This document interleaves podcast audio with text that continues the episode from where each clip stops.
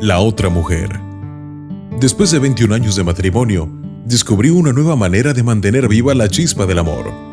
Desde hace poco había comenzado a salir con otra mujer. En realidad, había sido idea de mi esposa.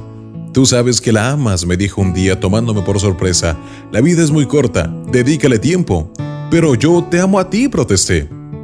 Lo sé, pero también la amas a ella, me dijo. La otra mujer, a quien mi esposa quería que yo visitara, era mi madre.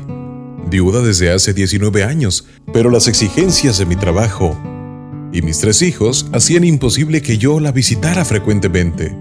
Esa noche la llamé para invitarla a la cena y al cine y me dijo, ¿qué te ocurre? ¿Estás bien?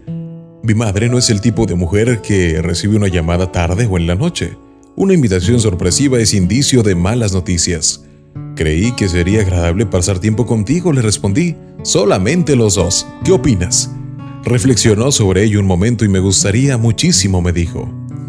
Este viernes, mientras conducía para recogerla después del trabajo, me encontraba nervioso. Era el nerviosismo que antecede a una cita. Y por Dios, cuando llegué a mi casa, advertí que ella también estaba emocionada. Me esperaba en la puerta con su viejo abrigo puesto. Se había rizado el cabello y usaba un vestido con el que celebró su último aniversario de bodas. Su rostro sonreía e irradiaba luz como un ángel. Le dije a mis amigas que iba a salir con mi hijo y se mostraron muy impresionadas, me comentó. No puedo esperar a mañana para escuchar acerca de nuestra velada, me dijeron.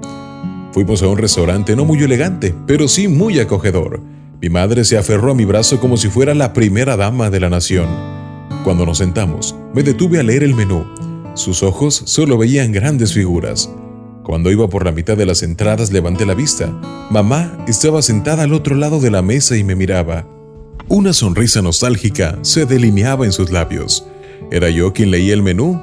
Cuando tú estabas pequeño, me dijo. Entonces, es hora de que te relajes y me permitas devolverte el favor, le respondí. Durante la cena, tuvimos una muy agradable conversación. Nada extraordinario, solo ponernos al día el uno con la vida del otro. Hablamos tanto que nos perdimos el cine. Saldré contigo otra vez, pero si me dejas invitar, dijo mi madre. Cuando llegó a mi casa, me preguntó mi esposa cómo estuvo tu cita. Quiero saber cómo les fue. Muy agradable, gracias. Más de lo que yo imaginaba, le contesté. Días más tarde, mi madre murió de un infarto masivo. Fue todo tan rápido, no pude hacer nada. Al poco tiempo recibí un sobre del restaurante donde habíamos cenado, mi madre y yo, y una nota decía, la cena está pagada por anticipado. Estaba casi seguro de que no podría estar allí, pero igual la pagué para los dos, para ti y para tu esposa.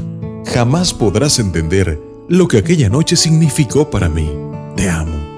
En ese momento comprendí la importancia de a tiempo decir te amo y darles todo a nuestros seres queridos, todo el espacio que se merecen. Nada en la vida es más importante que Dios y tu familia. Dales tiempo, porque ellos no pueden esperar.